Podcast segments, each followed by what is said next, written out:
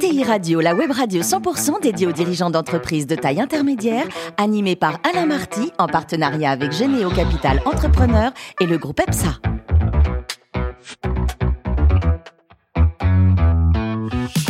Bonjour à toutes et à tous, bienvenue à bord de ETI Radio. Vous êtes plus de 43 000 dirigeants d'entreprises abonnés à nos podcasts et vous pouvez réagir sur les réseaux sociaux. À mes côtés pour co-animer cette émission, François Picard, qui est associé de Généo Capital Entrepreneur. Bonjour François. Bonjour. Et on a le grand plaisir également d'accueillir Ludovic Beribos, associé du groupe EPSA. Bonjour Ludovic. Bonjour Alain. Aujourd'hui on reçoit Florian Pett, qui est président et fondateur du groupe SGP. Bonjour Florian.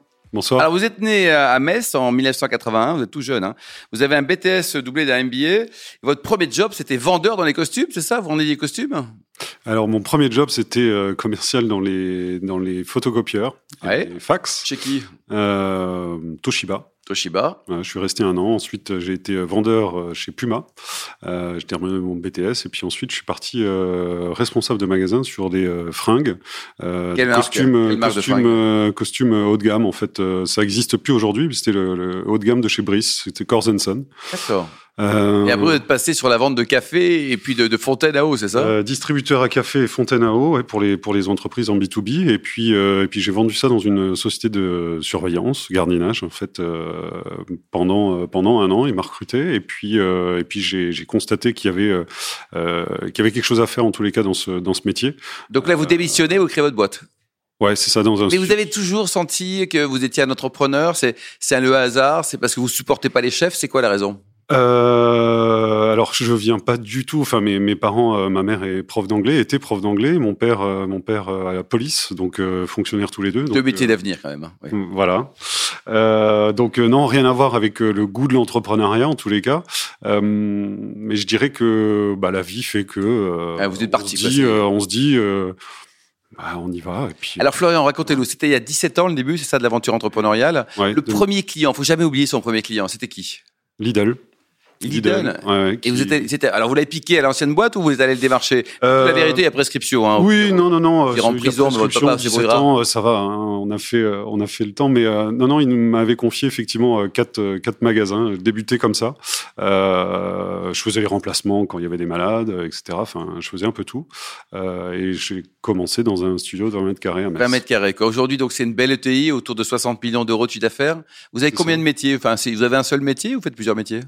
On fait de l'accueil en entreprise pour les sièges sociaux. Euh, on fait de la sécurité, bien sûr. Euh, ça, c'est notre métier premier. Et puis, on fait de la, formation en interne où on a trois centres de formation en France. 1350 collaborateurs. Alors, c'est facile de trouver des, des salariés sympas, motivés, pas trop chers et fidèles? Comment je réponds euh, Vous pouvez répondre. la non, question. je sais rien. Euh, non, non, mais parce que là, il y a, il y a quand même plusieurs adjectifs en un. Euh, non, bah non, c'est dur, quoi. Mm. C'est dur. Et puis, comme dans, dans tous les corps de métier, on, on, on galère, vraiment. Ouais. Il faut les motiver. hein. Il y a un excellent bouquin hein, par notre ancienne ministre du, de la, du Travail, d'ailleurs, Muriel Pénicaud. François, Mais vous le disiez, Alain, c'est remarquable. Aujourd'hui, 60 millions de chiffre d'affaires, 1350 collaborateurs. Donc, j'imagine qu'entre le, la création il y a 17 ans et aujourd'hui cette euh, ETI, tout n'a pas été linéaire. Alors, racontez-nous quels ont été les moments un peu de, de cassure ou les franchissements de seuil qui ont dû être franchis. Euh, Il y a eu 2008, euh, le passage des 50 salariés, ETP, avec euh, création, CE, etc. etc. Euh, 2012, avec les premières certifications. Et puis, euh, et puis un passage, un passage également délicat euh, qui, était, euh, qui était le passage des 350 à peu près en 2017, euh, où là, où là c'était dur, puisque en fait, les ETI, euh, en quelque sorte, si on regarde la définition, c'est entre 250 et 4999 salariés. Donc, c'est large. donc en gros, c'est Ouais. c'est assez large.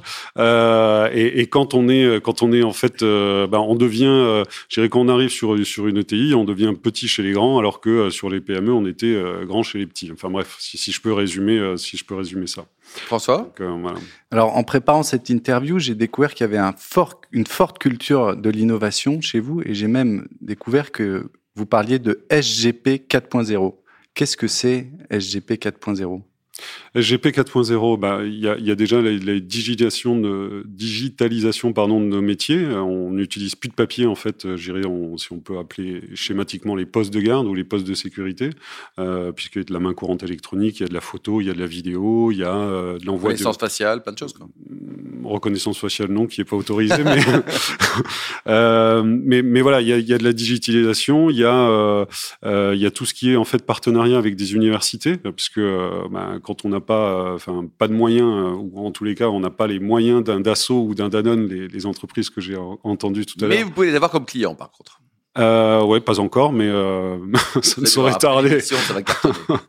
Euh, non, mais voilà, il y a, y, a, y a encore, euh, j'irai encore beaucoup à faire en fait dans dans, dans l'innovation, mais en, partenariat avec des universités où en fait euh, on, on, a des, des personnes qui, euh, qui, passent des thèses et puis euh, qui, qui, réfléchissent en fait sur des sujets qui sont importants, à savoir l'intronisation de, de, drones ou de robots en fait dans les effectifs où vous pouvez avoir 50 ou 60 personnes sur un site.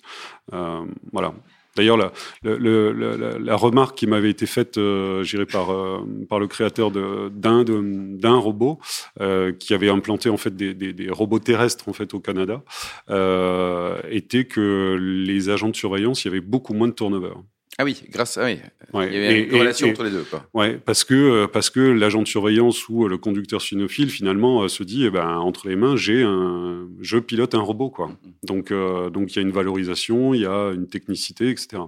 François, Donc culture de l'innovation et également culture de la transmission des, des savoirs, non? Puisque je crois que vous avez euh, créé un peu une, une école de formation. Vous avez, euh, euh, en tout cas, euh, le soin de, de former vos équipes pour euh, justement la qualité de, de service, c'est ça?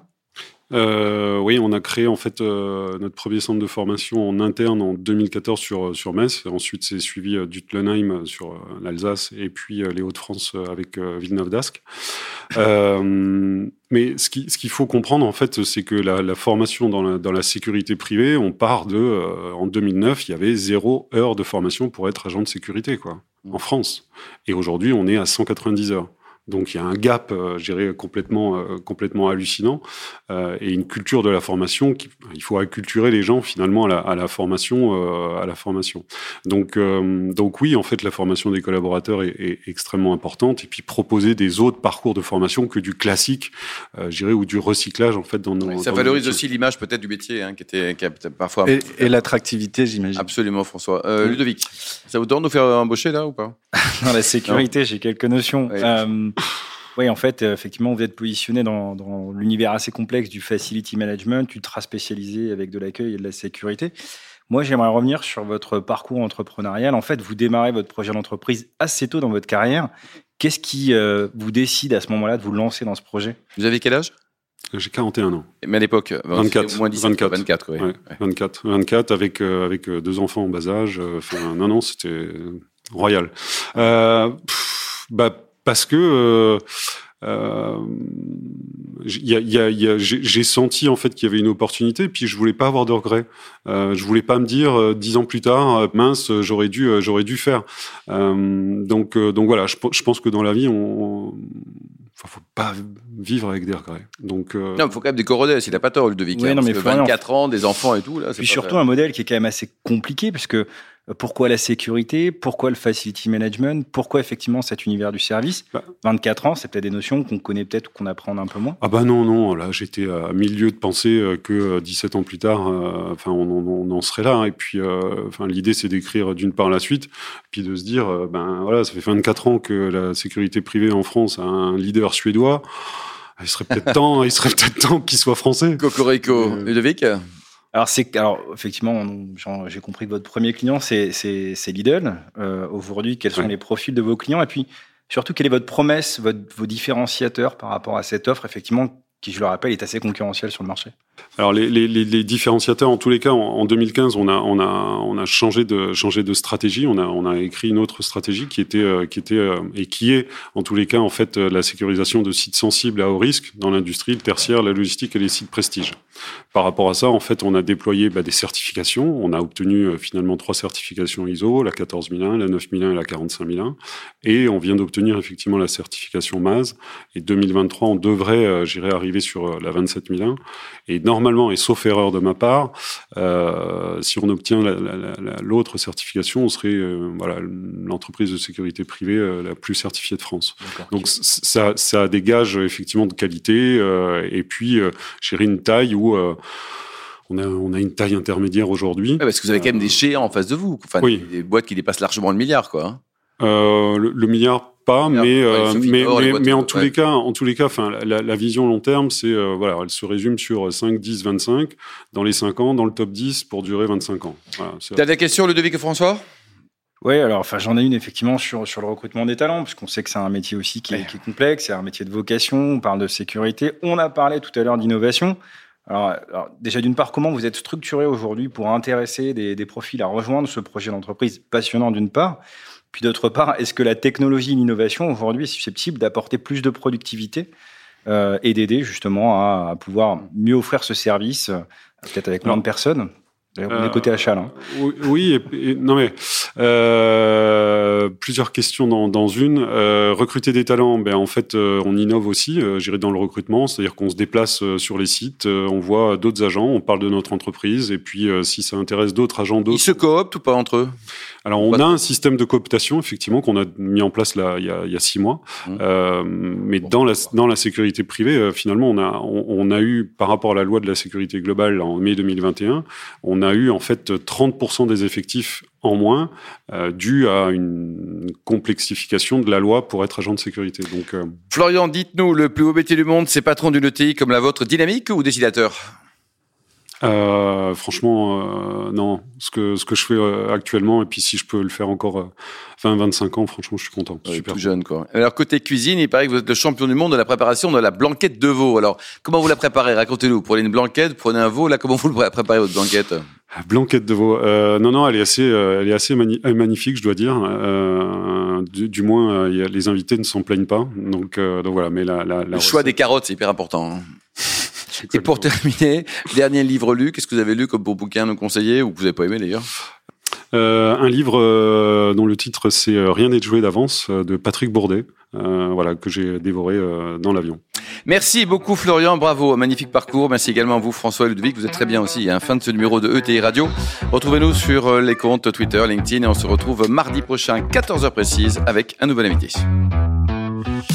L'invité de la semaine de ETI Radio, une production B2B Radio.tv en partenariat avec Généo Capital Entrepreneur et le groupe EPSA.